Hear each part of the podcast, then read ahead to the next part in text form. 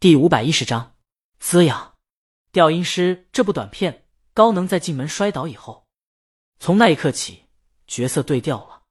调音师假扮盲人窥视，现在最希望自己是真正的盲人，什么都看不见。女主人现在成了窥视的对象。从女主人把滑倒的调音师扶起来，这种窥视就开始了。女主人把他扶到钢琴边，把他按下去。男主坐在凳子上时，身子失衡。本能的扶住钢琴，女主再让男主把衣服脱下来，帮着他清洗。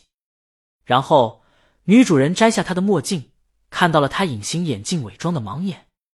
最后灯光打女主人影子在墙上，再翻看他衣兜，而衣兜里正好有行程本等。这些都是在试探和窥视。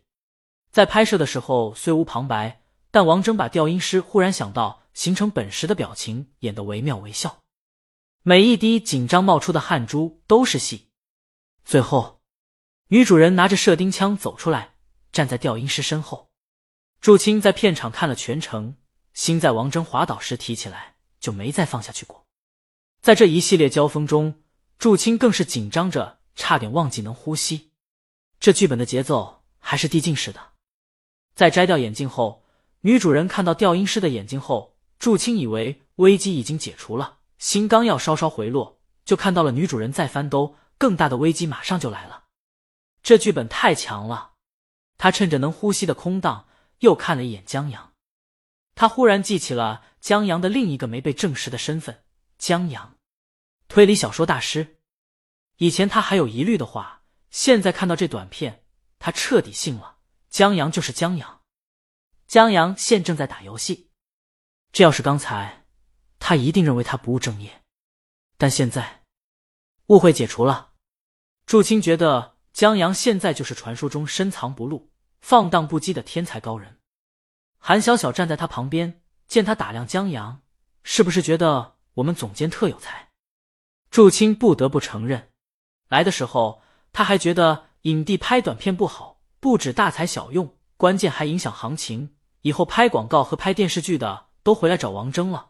但现在祝青发现自己多虑了，就这剧本、这节奏、这驾轻就熟的悬念设置和剧情反转所带来心理诱导，这要是有人拿得出这剧本演，又有何妨？他点了点头，厉害，是吧？韩小小骄傲起来。这剧本从写到冒出来用了不到一天的时间。祝青看着韩小小，现在彻底明白韩小小为什么那么有本事，可以跟影帝、化妆师。剧组的工作人员交流自如了，即便有不懂和无知的地方，也会当面问出来，而不会不懂装懂。只因为在他身后站了江阳这么一个有才华的人，他在尽情展示自我的时候，有不足的地方也不用怕露怯，因为他身后的人才华横溢。韩小小又自豪的问：“你知道我们江总监为什么这么有才吗？”祝青再次摇头。就在他以为。韩小小又要冒出什么夸奖江阳话的时候，韩小小语气一转：“因为我偶像调教的好啊！我告诉你，他这点才华，只不过是我于爷洒洒水而已。知道这剧本在哪儿写的吗？在我于爷的钢琴上写的。他的灵感全是我于爷滋养的。哎，你听大魔王的歌吗？”祝青已经懵了。韩小小觉得祝青真应该多听一听大魔王的音乐，李鱼的歌又酷又飒。说我们能从中获得什么人生领悟或者意义什么的，可能有些夸张，但听他的歌，韩小小组织了一下语言，就听大魔王的歌，不会学会什么东西，让人明白人生的大道理，但会有一个人生态度，让喜欢他的人不由自主的想要成为大魔王那样酷的人，成为一个优秀的人。韩小小就觉得他受大魔王影响挺大的，是吗？祝青若有所思。原来韩小小这么优秀的秘籍在这儿啊！祝青决定回去以后一定要好好听听大魔王的歌。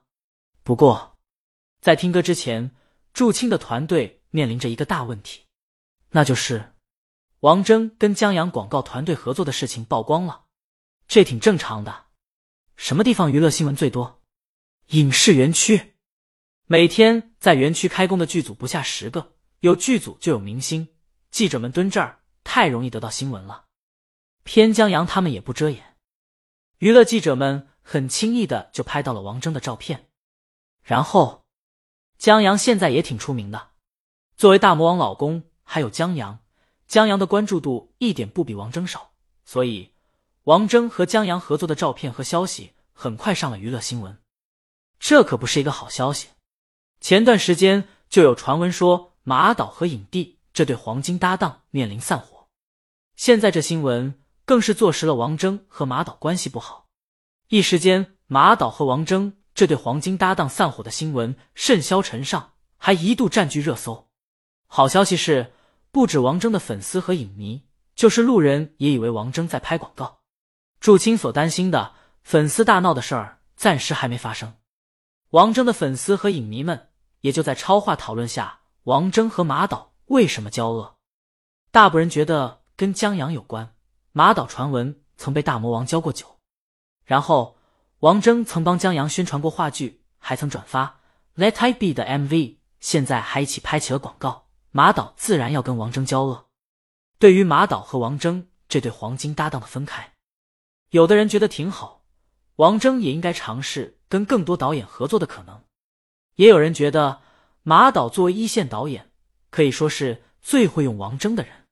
当年刚出道的时候，王峥因为太帅了，也被叫流量小生。后来还是在马导手里，王峥的演技才得以打磨，渐渐成为实力派的。俩人一起合作了这么多年，现在不相往来，对王峥是一大损失。还有人就好奇，王峥怎么就跟江阳合作了？就在这时，推推上又出现一张合照，把话题推向了更高热度。江阳和王大爷网吧开黑的照片，边岸拍的。本来没想放出来，既然现在条件成熟了，边岸正好来一波大的。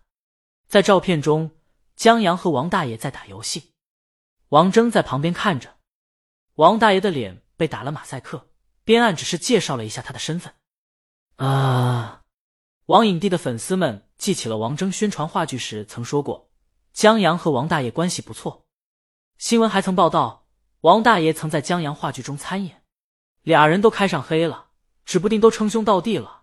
这波交恶真不怪影帝。你看影帝看他们打游戏无奈的样子，影帝也没辙呀。两千三百三十三，这一老一少开黑，莫名好笑。误会解除，吓我，我还以为王影帝想抢走大魔王的老公呢。在地铁上，大哥依靠在门和座位之间的隔板上，为终于有了一个角落容身，不用再被挤来挤去了，而长松一口气。然后他闭上眼，缓了缓工作带来的脑子麻木一样的疲累，接着。他拿出手机，想要消遣一下。就在这时，系统可能检测到他这段时间经常看大魔王和她老公的狗粮，直接把一则推文推送到他推推首页。大哥看到了开黑的照片，不由得记起了那天开黑的日子，他疲惫的心变得轻松了一些。原来在现场是这么个感觉啊！他想着，回复了个评论：“我在现场，大魔王老公和王影帝父亲是好兄弟。”有人评论他。我懂，你就是那电脑大哥。